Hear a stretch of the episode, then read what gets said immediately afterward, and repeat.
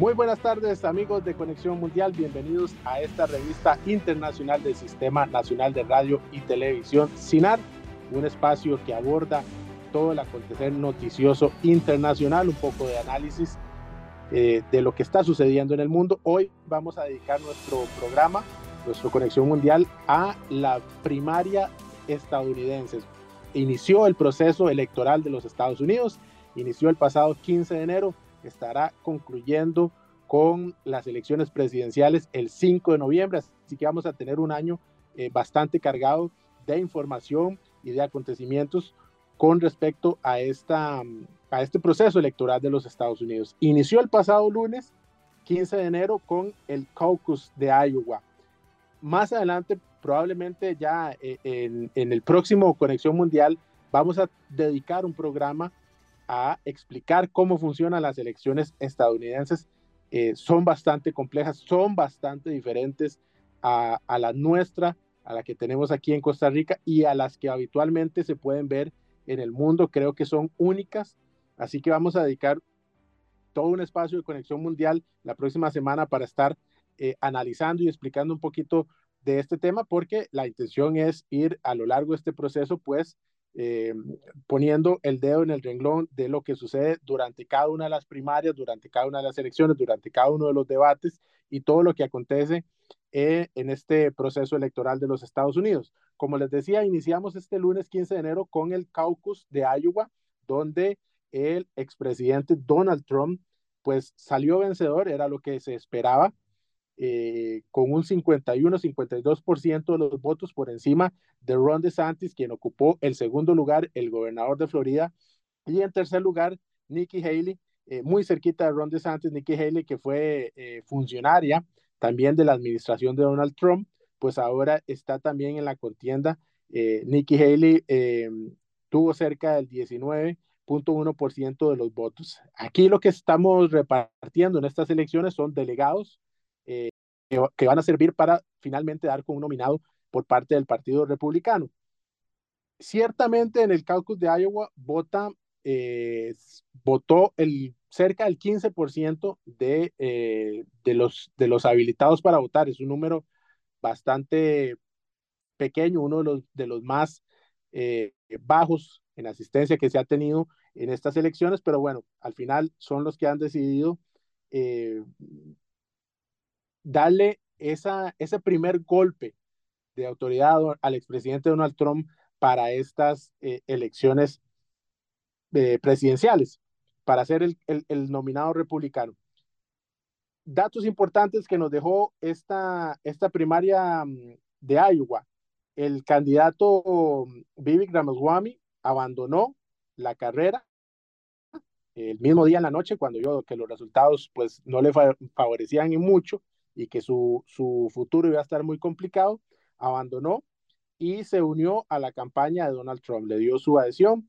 Eh, entre los otros eh, postulantes que se tenían por parte del Partido Republicano estaba Asa Hutchinson, quien abandonó el 16 de enero, o sea, el día siguiente de la contienda. También estaba por ahí Chris Christie, pero este había abandonado 10 de enero, hace ya algunos días, eh, lo menciono porque fue uno de los que más eh, le puso frente a Donald Trump durante eh, estos días previos o, meses, semanas previas a este caucus de Iowa. Y pues también en los debates, ¿verdad? Se, realizaron cinco debates por parte del Partido Republicano, en ninguno de ellos participó Donald Trump como parte de, su estrategia también, pero bueno, Importante que nos dejó también el caucus de Iowa. Eh, un 65% de los participantes en este caucus de Iowa dice que eh, aún si Trump es sentenciado por alguno de los tantos procesos que tiene activo, el 65% dice que aún si es sentenciado está habilitado para ejercer la presidencia. El 31% dice que no. El 65% de los participantes también en este caucus de Iowa dice o cree firmemente que Joe Biden no ganó las elecciones. Eh, con todo esto vamos a tener que estar jugando en, eh, en las elecciones de los Estados Unidos. Así que hoy vamos a estar hablando un poquito de esto, de este tema, del cálculo de Iowa, de este primer, de este primer eh, escenario de batalla que tuvimos la oportunidad de ver. Vamos a estar analizando también un poco, conversando sobre el futuro de este proceso eh, electoral, de lo que podemos ir viendo, tanto en la manera interna de los Estados Unidos como una visión más internacional de eh, lo que podría ser un, un, nuevo gobierno de Donald Trump o la continuidad de Joe Biden. Y para eso vamos a contar con Eugenia Aguirre, coordinadora del Observatorio de los Estados Unidos de la Universidad de Costa Rica, que va a estar con nosotros acompañándonos para desmenuzar todo esto y que nos va a explicar dónde hay que poner la atención eh, en el proceso electoral. Pero así que vamos a hacer nuestra primera pausa comercial y enseguida continuamos con Conexión Mundial. Bien, regresamos a Conexión Mundial. Como habíamos adelantado, vamos a estar hablando del proceso electoral de los Estados Unidos, de los Estados Unidos que inició este lunes con el primer caucus de Iowa, que realmente eh, es al que le pone mucha importancia, pero en realidad eh, en su eh, la cantidad de gente que vota en realidad fue bastante poca. Pero bueno, vamos a iniciar. Donald Trump, bueno, primero el saludo a nuestra invitada Eugenia Aguirre, perdón, ya, me, ya me iba a ir yo con el tema de, de lleno, Eugenia. Aguirre, coordinadora del Observatorio de los Estados Unidos de la Universidad de Costa Rica. Doña Eugenia, muchas gracias por acompañarnos aquí en Conexión Mundial por primera vez. Espero que sean muchas más. Bueno, con enorme gusto, máximo que este año estamos en año electoral estadounidense y que esa elección tiene tanto que ver con nuestra región. Eh, yo encantada de estar y un saludo a la audiencia. Gracias, doña Eugenia. Iniciemos con em, esta, esta elección, este caucus de Iowa. Donald Trump ganó eh, de manera sencilla, podemos decirlo, ¿verdad? Eh, sobre Ron DeSantis, que terminó en segundo lugar, y, Nikki Haley, que quedó en tercero. Eh, esto es el, segundo y el tercero lugar, pues un poco, un, margen muy, muy, muy poco de, de, diferencia. Sin embargo, Donald Trump alcanzó 51-52% de los votos. me llama la atención sobre todo las declaraciones posteriores de Nikki Haley, donde ella dice que ella va a convertir esto en una carrera de dos, ¿verdad? Ella y Donald Trump, muy confiada en lo que viene, que es New Hampshire el 23 de enero y Carolina del Sur, donde ella fue gobernadora el 24 de febrero, estas, estas primarias. La primera pregunta, doña Eugenia, ¿realmente en esta, en esta primaria republicana hay una competencia eh, que podamos visualizar así o definitivamente Donald Trump tendrá su paso asegurado sencillamente? Bueno, creo que estamos en eso, terminando de ver y de entender eh, cómo va a ser el comportamiento de las primarias republicanas. Recordamos a todos los que nos siguen y hoy en el programa que en Estados Unidos los partidos hacen procesos estado por estado para definir a cuál va a ser su candidatura final, ¿verdad? Eso se va a definir hasta julio-agosto, entonces vamos a tener unos primeros meses muy intensos en este 2024 para llegar hasta noviembre ya con las, la competencia oficial definida. Em, en, el, en, la bancada demócrata prácticamente no hay ninguna competencia. En eh, el tema de Trump hay algunas connotaciones o algunos detalles a los que poner cuidado. Veamos, en este caucus de Iowa, él da un golpe de fuerza importantísimo en términos de que es el primer espacio donde se miden las fuerzas de, las, de las, los distintos y las distintas contendores de este proceso. Eh, Ron DeSantis, el favorito para ser el contendor de Donald Trump, y eh, Nikki Haley también en esta búsqueda del segundo puesto.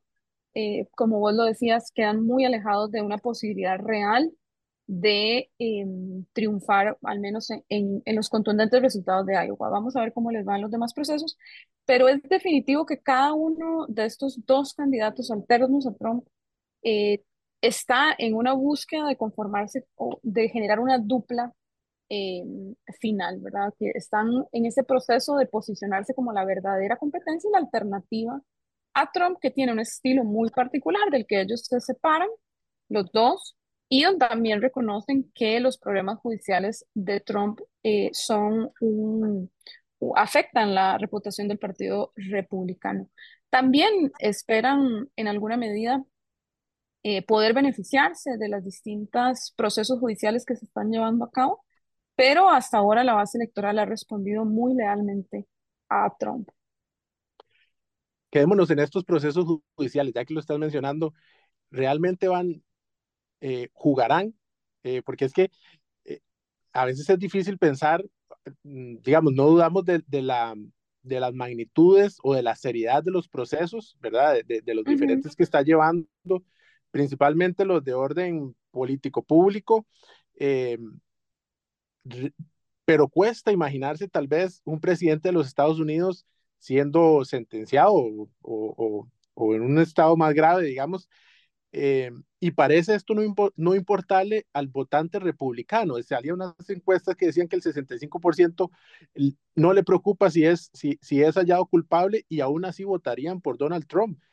¿Jugarán o no jugarán al final estos, estos? Es difícil saberlo, pero, pero ¿qué papel van a tener en la campaña, tanto en la primaria como en la posible ya nacional?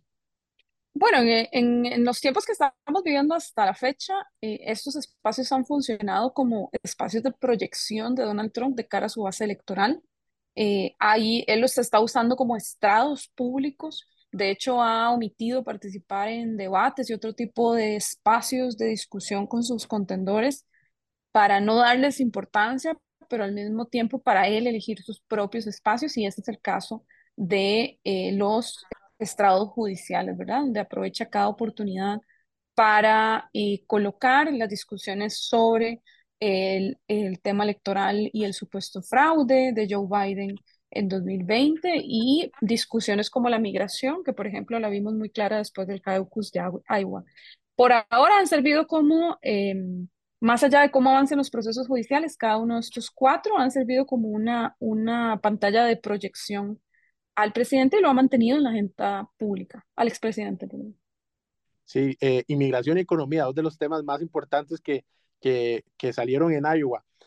Vamos a volver a lo, a lo que nos decía sobre, sobre el, estas primarias, eh, en el caso también demócrata que tiene, eh, no sé si, si, si tomarlas muy seriamente como, como posibilidades, opciones, porque la seriedad del proceso totalmente, ¿verdad? Porque Joe Biden también tendrá sus primarias, en este caso pues tiene eh, a Dean Phillips y Marianne Williamson como sus contrincantes, pero difícilmente eh, sucederá también este caso. Entonces, podemos imaginar que tanto Donald Trump como Joe Biden ya están pensando uno en el otro. Y, y, en esto quería tocar este tema de los debates, porque efectivamente Donald Trump no participó de ninguno de los cinco debates y leía una información que, que salía sobre el, el Partido Republicano, quería que sus candidatos o precandidatos firmaran un, un documento para no participar en los debates eh, nacionales, ¿verdad? Que a diferencia de los nuestros, del, del, como el Tribunal Supremo de Elecciones, son obligatorios, allá pues los organiza una comisión privada independiente.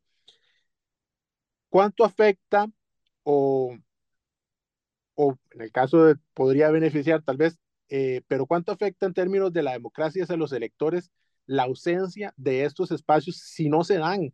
Eh, si alguno no quiere participar, porque hay muchas personas que se definen en esos debates, que no leen o que no se informan o que no siguen, que esperan a los debates para definir su, su, su candidatura, eh, su opción de candidato y, y en un contexto donde va a jugar mucho los indecisos, como siempre, pero en Estados Unidos también juegan los independientes.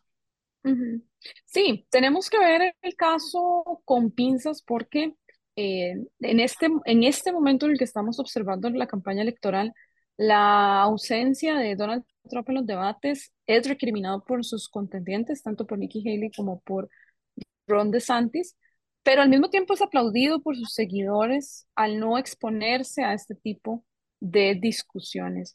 Creo que el equipo de Donald Trump tratará de ser estratégico para evitar participar en discusiones donde vea que puede verse, eh, que valoren, que se puedan ver eh, débiles o que puedan exponerse a situaciones no deseadas o, poco planificadas. Y más bien será muy estratégico respecto a la relevancia de eh, los debates a los que los convoquen. Creo que ahí, eh, bueno, lo que pierde es la discusión democrática, ¿verdad? La posibilidad de eh, escuchar intercambios que ojalá sean respetuosos eh, sobre ideas y sobre las problemáticas que enfrentan las y los estadounidenses. Y además se pierde oportunidad para quienes estamos fuera también de eh, conocer las perspectivas de política exterior de las candidaturas, porque poco se habla, se hablan de estos temas.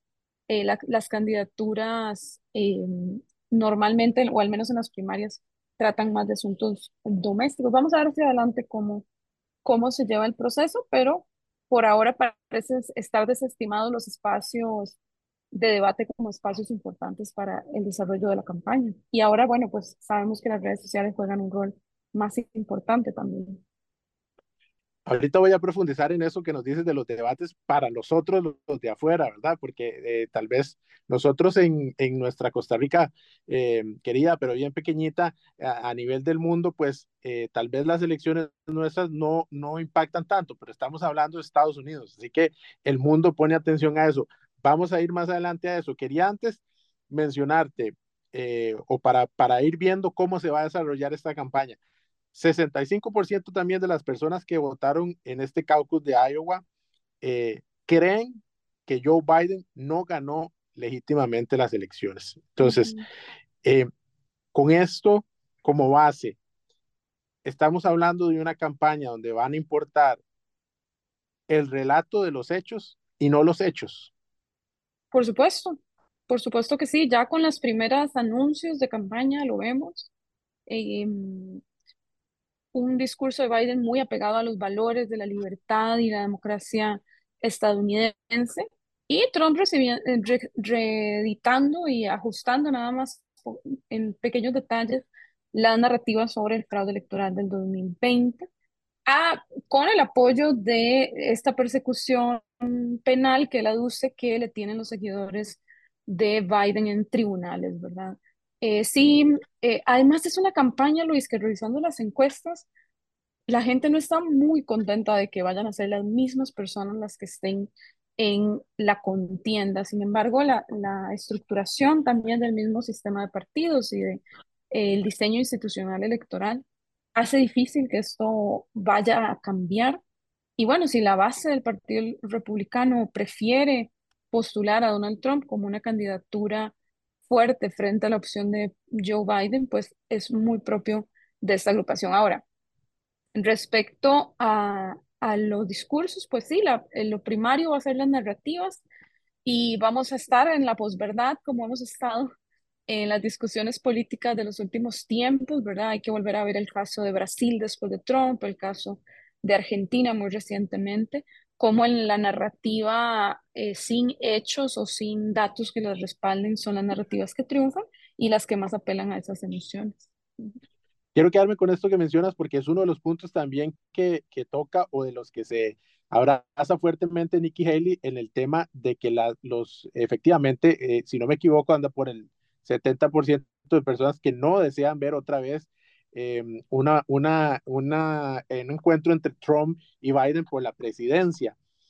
Eh, ¿Cómo del lado demócrata comprender tal vez que, o, te pregunto más bien si era eh, efectivamente Joe Biden la mejor opción que tenían, porque vendrá también, se presentarán las elecciones eh, de, de, un, siempre sucede, un gobierno que se desgasta a lo largo de cuatro años y que ha tenido principalmente, y tal vez lo vemos nosotros internacionalmente, en los últimos años, pues eh, situaciones muy complicadas.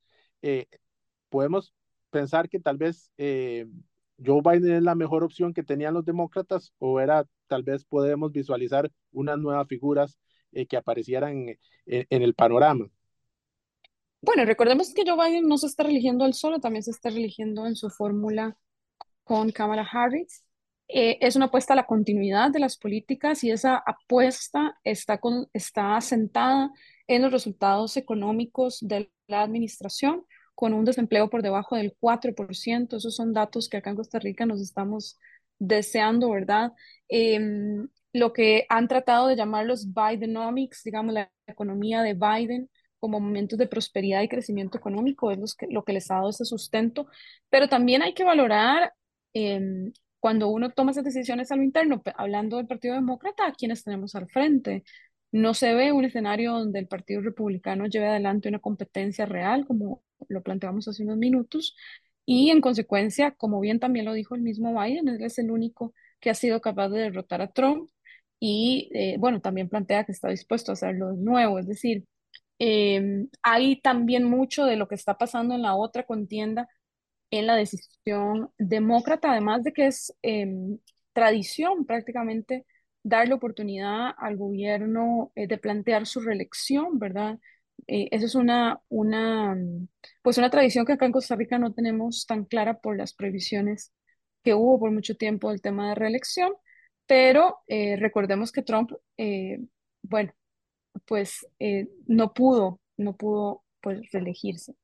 Y mm, eso es parte también de la tradición democrática estadounidense, darle la oportunidad al gobierno de mantenerse cuatro años más y esa es la apuesta estadounidense, especialmente con base en el tema de, em, decía, de la economía, sin perder de vista las migraciones, que eso es un tema que va a ser un talón de Aquiles también, y eh, la temática de los derechos humanos alrededor de la discusión del aborto podríamos pensar que este mismo tema de, que, de, que, la gente no quiere ver otra vez esta, esta disputa presidencial entre Trump y Biden, que eh, haga que la gente no salga a votar, que fue uno de los temas que los demócratas eh, tuvieron que luchar mucho para que sucedieran las, en las elecciones anteriores, porque el republicano eh, es más afín a la votación y pues tenían claro los demócratas que necesitaban sacar a su gente. ¿Podría ser esto que le baje tal vez un poco eh, las ganas a las, a las personas de otra vez ir a votar por alguno de estos dos candidatos? Bueno, ir a votar vamos a tener que esperar a ver cómo se dan los hechos. En realidad en política y tratamos de no sacar una bola de cristal, aunque a veces tenemos elementos que nos permiten argumentar hacia el futuro y hacer alguna especie de perspectiva. Em, pero hay otros elementos en juego eh, en este proceso más allá de la participación, ¿verdad? Y creo que, que mm, tenemos que, que, verlo con cuidado a lo largo del proceso. Lo que sí es que el desencanto con la política tendrá fundamento para continuarse alimentando, ¿verdad? En el tanto las personas exigen nuevos liderazgos y eh, caras frescas, ¿verdad? También en estas discusiones, aunque los nuevos liderazgos tienen importantes dificultades para crecer dentro de las estructuras de los partidos más tradicionales y más grandes del país esta, esta elección, si todo sale eh, como lo estamos visualizando y como lo están visualizando también los partidos, nos va a dar la peculiaridad eh, que yo honestamente no sé si se ha dado, eh, yo no puedo encontrar esa información, de que un presidente, porque son pocos los presidentes que no han logrado su reelección, ¿verdad? Refiriéndome a Trump, que un presidente no logre su reelección, pero vuelva a ser candidato ocho años después, no, yo no, no encontré si se ha dado en los Estados Unidos, al menos en, en épocas recientes, no, no, no, lo, no, lo, no lo encuentro, porque creo que también, eh, más o menos como, como esto que nos explicas, de que, el, de que el se le da la oportunidad al presidente de seguir, creo que también el presidente que pierde entiende que ya pasó su, su momento. Este no es el caso de Donald Trump. Entonces, vamos a estar eh, eh, viendo una elección donde ya vimos un gobierno de Trump, ya vivimos un gobierno de Joe Biden. En términos, eh, para no hacerlo muy macro, de Centroamérica, ¿qué pudimos vivir eh, directamente en el tiempo de Trump y en el tiempo de Biden de la política norteamericana hacia Centroamérica? Bueno, si volvemos a ver a la región, a mí me gustaría hablar un poquito más eh, de futuro. Em, nuestra región en este momento vive importantes dificultades en términos de sus democracias, ¿verdad? Siempre hemos sido democracias débiles, pero más recientemente hay amenazas muy latentes en la consolidación del régimen Ortega Murillo y su recrudecimiento en eh, la posible reelección de eh, Nayib Bukele el próximo 4 de febrero en El Salvador, que las encuestas le dan más del 80% de la preferencia al voto, eh, quien ha sido ampliamente cuestionado por sus políticas de seguridad, al mismo tiempo que es ovacionado por los mismos Estados Unidos. Esa es una ambigüedad que la política exterior estadounidense tiene que resolver. Eh, y eh, lo, lo, más preocupante, lo que a mí me, plantearía preocupaciones en términos de la estabilidad política democrática de Centroamérica, en el caso de un cambio de gobierno, es eh, el apoyo tan contundente que tuvo la opción política de Bernardo Arevalo una vez electa para garantizar la transición democrática. El pasado lunes 15 em, de, enero, eh, en la madrugada, porque el traspaso de poderes tenía que ser el 14, eh, los Estados Unidos jugó un rol fundamental entre la elección en segunda vuelta y haber logrado esa transición.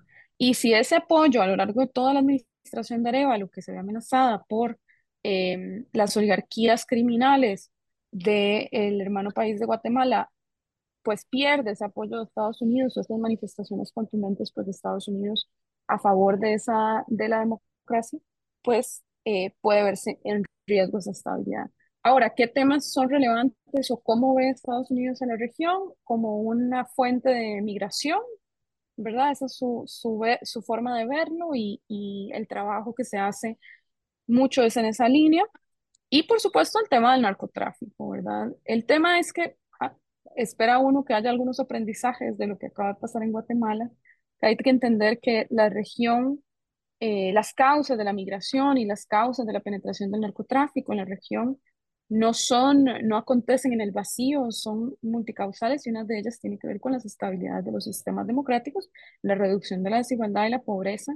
Y ahí, eh, con este cambio, eh, con esta contundente posición que hemos visto de la administración Biden sobre el gobierno de Bernardo Arevalo, pues esperemos asistir a esa transición, ¿verdad?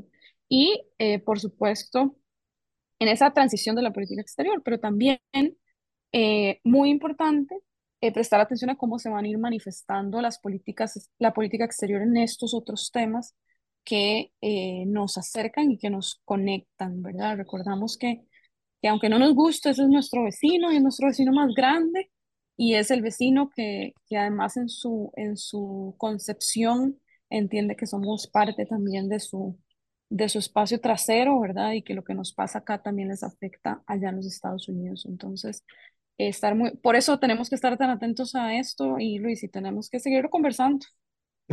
Claro, eh, para hacer, ya, que, ya que lo estás mencionando también a futuro, hagámoslo global. Hay tres, tres eh, frentes que sería importante ahorita mencionar, tal vez tu opinión. Eh, la guerra en Ucrania, las acciones de Israel últimamente en la franja de Gaza y el tema de Taiwán. ¿Cómo es que puede ir eh, eh, evolucionando o, si cambiaría mucho la posición de los Estados Unidos en este, lo que tenemos en este momento con, con, un cambio de gobierno? Bueno, es pronto porque poco se han manifestado los candidatos sobre el tema. Lo que sí es que, em, porque bueno, no hemos entrado de lleno todavía la campaña. Lo que sí es que la administración Biden va a ser juzgada con base mucho en las acciones de los Estados Unidos en esa vía. Eh, las discusiones eh, van a ser atravesadas por estos conflictos internacionales eh, y la amenaza pues del ascenso ruso y la conflictividad, perdón, el ascenso chino y la conflictividad con Rusia en el foco de Ucrania. Todo lo que la administración Biden em, haga en estos últimos meses, entiendo que hoy eh, perdón, que el pasado viernes eh, hubo mm, conversaciones con Netanyahu alrededor de sus declaraciones sobre el futuro de, del pueblo palestino. Todo lo que la administración Biden haga se, se va a juzgar a partir de ahí, ¿verdad?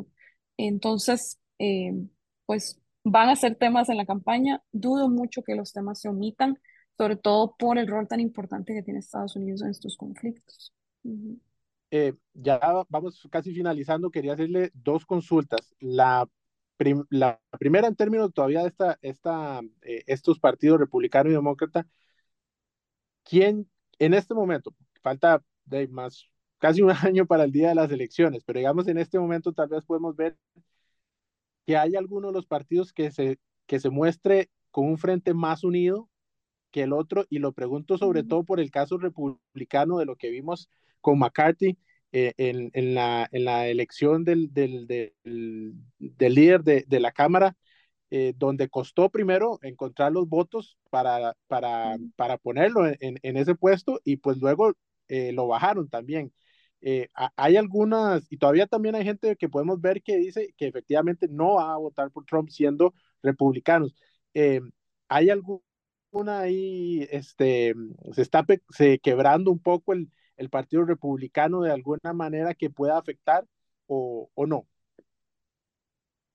Eh, a mi criterio, eh, bueno, tenemos que recordar que al menos hay seis tipos de votantes en los estudios que se han hecho del Partido Republicano. Cada uno tiene sus perspectivas ideológicas en lo cultural, en lo, de lo relativo a la política exterior, en lo que tiene que ver con la participación de las poblaciones latinas en la economía. De cada uno de estos grupos em, representa una sección de los votantes republicanos. Eh, va a ser responsabilidad de Trump amalgamar eh, el partido ya de cara a la contienda directa contra eh, Joe Biden. Va a ser en parte su responsabilidad, pero la tradición, eh, al menos republicana, ha sido ese alineamiento de cara al proceso electoral y no más bien la posibilidad de dejar solo o sola al candidato o la separación de algunas figuras. pero eso es un trabajo interno, es un trabajo de carpintería eh, sumar a los liderazgos a todas las personas que ya han salido de la competencia, eh, inclusive, y de alguna manera, ya sea a través de negociaciones relacionadas con posibles cargos o con responsabilidades dentro de las campañas, eh, amalgamar esa, esa, esa forma, ¿verdad? al menos la tradición republicana ha sido la de, la de alinearse nuevamente una vez presente y elegido democráticamente al interno de la agrupación su candidato oficial para la contienda. Bien, ya para, para finalizar, eh, quiero comprometer, Genia, porque el próximo eh, programa de este espacio, eh, según si todo sale bien, va a ser un programa donde vamos a explicar cómo funciona el sistema electoral estadounidense, que es bastante, yo diría, complejo, pero a la vez es muy interesante, ¿verdad? Y, y y, es emocionante el día de las elecciones. Eh, yo siempre lo pienso como, creo que los norteamericanos son especialistas en hacer espectáculo y show en su, en su televisión y creo que las, las elecciones pues también terminan siendo eso. Pero me gustaría para aprovechar su presencia aquí y poder compartirlo también eh, en, en, el próximo espacio donde vamos a, estar analizándolo. Eh, me gustaría saber su opinión sobre este, precisamente este sistema del colegio electoral, sobre todo porque existe esa, eh, eh, eh, que alguna gente no lo, no lo conoce todavía, que puede ganar la persona, o más bien puede perder la persona que tuvo mayor cantidad de votos, ¿verdad? Lo que es el voto popular. y que Estados Unidos mantenga esto que claramente pues viene, viene de una época en donde, donde no habían los recursos para hacer procesos electorales, ¿verdad? No había tecnologías prácticamente desde su fundación para tener la, la, la, la votación de todos los estadounidenses. Entonces, me gustaría saber si, si, hay alguna opinión suya que podamos compartir sobre este método electoral que, que utilizan en los Estados Unidos. Sí, claro, ya con gusto podemos hablarlo con más tiempo en otra oportunidad. Eh, es un sistema complejo de entender para quienes vivimos donde hay un sistema electoral centralizado y una institución a cargo de las elecciones. En los Estados Unidos, pues eh, cada estado tiene sus propias reglas electorales y eh, el colegio electoral es, una de es uno de los elementos en disputa. Sin embargo, ha habido un partido, leía unas entrevistas a Levitsky que le hacía la BBC pasado el proceso electoral de 2020. Eh, Steve Levitsky es un renombrado profesor de ciencia política en Harvard. Em, y llevaba razón en un argumento, compartíamos un argumento sobre em, que el colegio electoral al igual que, bueno, es una regla electoral, es una forma de organizar el sistema electoral, y quienes definen en el mundo su sistema electoral son los operadores políticos, son eh, los partidos políticos, en nuestro caso en la Asamblea Legislativa, y los partidos demócrata y republicano también en el caso estadounidense, eh, a través de otros procedimientos.